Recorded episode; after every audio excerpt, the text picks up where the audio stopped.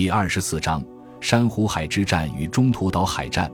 一个奇特的巧合是，在日军击破了所有抵抗，表面看来已经掌握了赢得战争所有的筹码时，他们的胜利浪潮突然就开始衰落。一如在西线，当德军似乎将整个欧洲都踩在脚下时，也遭遇了滑铁卢。更奇特的是，这两者的征服浪潮的逆转都关系到同一个因素：对德国而言，使战斗机压倒了轰炸机，从而维护了海权的力量。而对日本而言，是轰炸机战胜了战舰，从而瘫痪了陆权。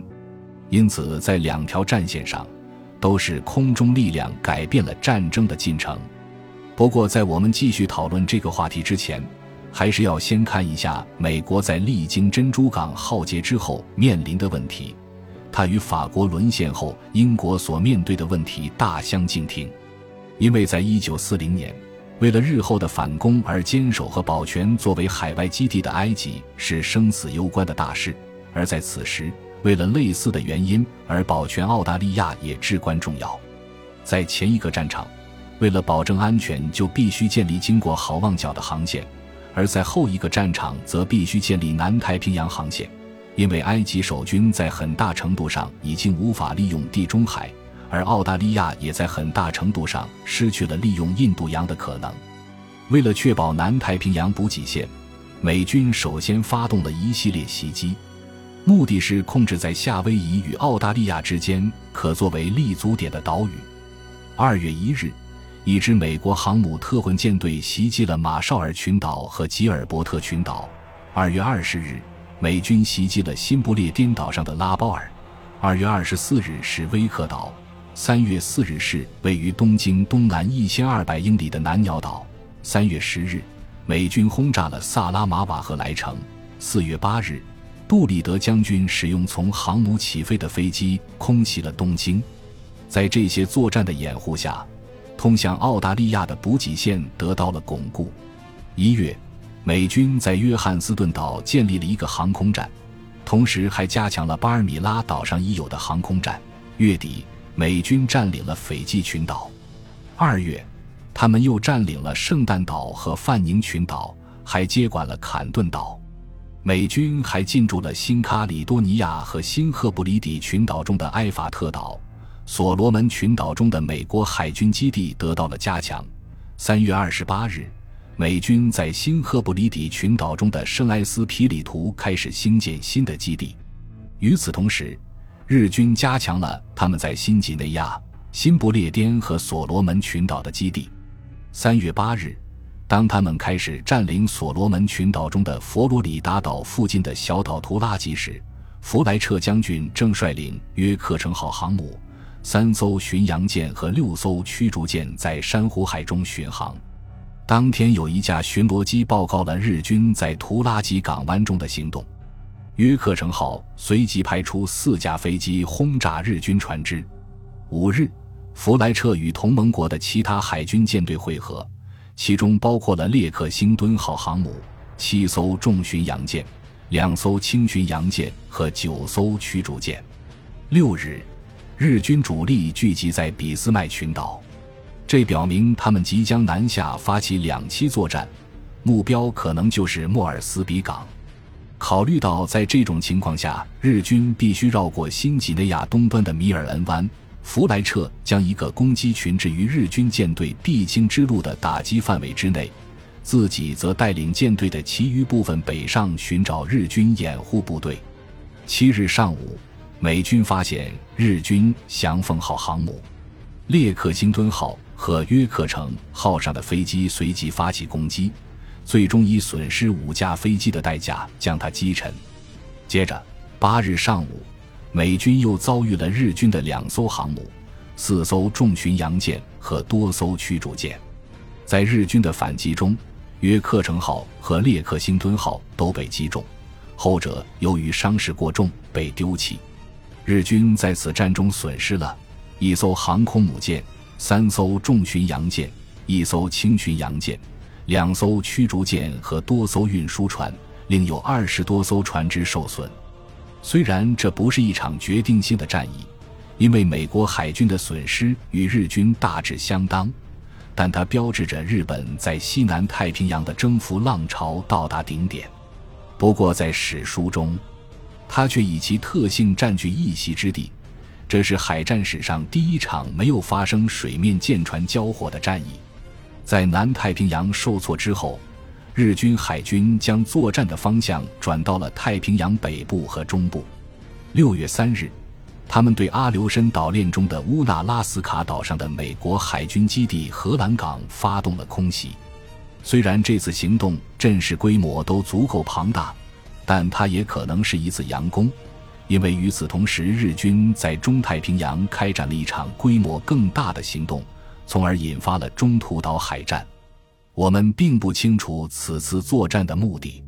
仅仅占领中途岛并不值得日军冒这样大的风险，因为这个岛实在太小，无法建设成强大的航空基地。所以，日军的目标可能是将较弱的美军舰队诱入陷阱。或者更有可能，它只是更大规模作战的前奏。如果能够实现占领瓦胡岛的目标，就可以在最关键的位置切断美国与澳大利亚的交通线，因为瓦胡岛就是太平洋上的亚丁港。一旦日军占领该地，澳大利亚就会陷入孤立状态，正如在意大利参战后，如果亚丁港落入义军之手，埃及也将处于孤立。此外，这还能为日本争取到巩固岛屿防线的时间。美方猜测到日军在珊瑚海战败后将把作战方向转向中太平洋，于是派出航母和支援部队北上。约克城号经过抢修后，在弗莱彻中将指挥下参战，这使得美国在中太平洋的舰队实力增加到三艘航母：企业号、大黄蜂号和约克城号，和七艘重巡洋舰。一艘轻巡洋舰、十四艘驱逐舰、二十艘潜艇，中途岛上的海军陆战队航空部队也将提供支援。六月三日上午，美国海军飞机发现，在中途岛西南四百七十英里处有一支日本舰队正在向东航行。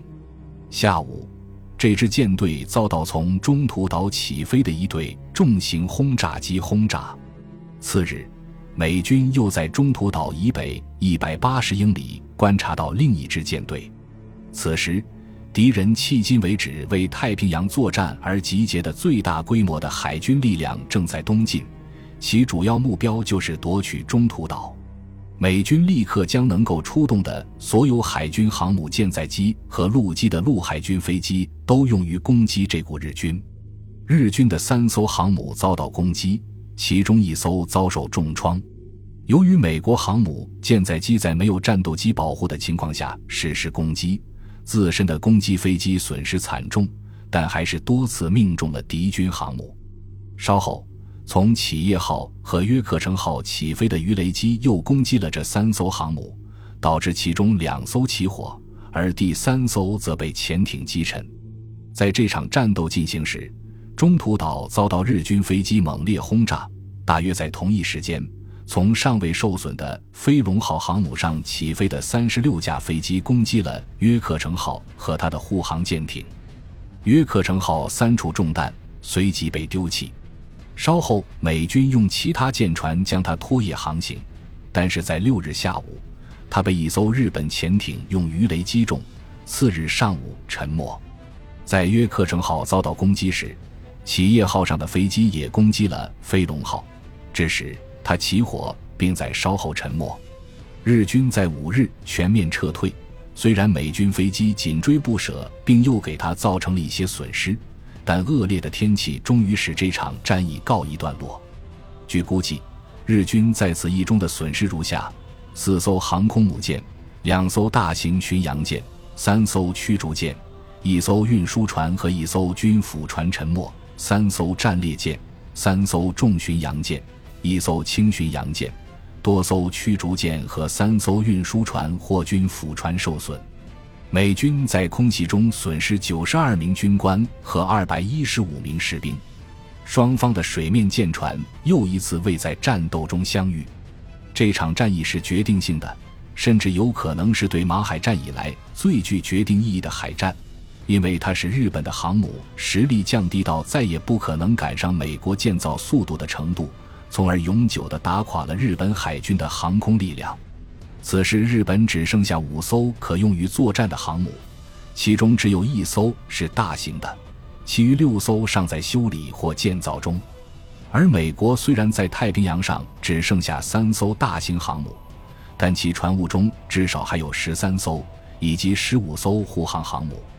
从此以后，日本海军就因为在航母方面的弱点成了瘸子，以至于在中途岛海战，他要么只在夜间与美国海军交战，要么就在陆基飞机的掩护下出击。因此，太平洋上海军实力的天平向着美国倾斜了。通往澳大利亚的南方补给线从此安全了，中太平洋的路线也可以确保安全。当我们回顾远东前六个月的战事时，别忘了在此期间，日军征服了大致相当于半个美国的区域，却只付出了一万五千人死亡和三百八十一架飞机被毁的奇低代价。因此，研究战争的学者首先注意到的就是在现代战争条件下。预做准备的侵略国所享有的巨大优势，其次是低估潜在对手是愚蠢的，尤其是在当今这样科技昌明的时代，英军和美军都犯了这样的错误。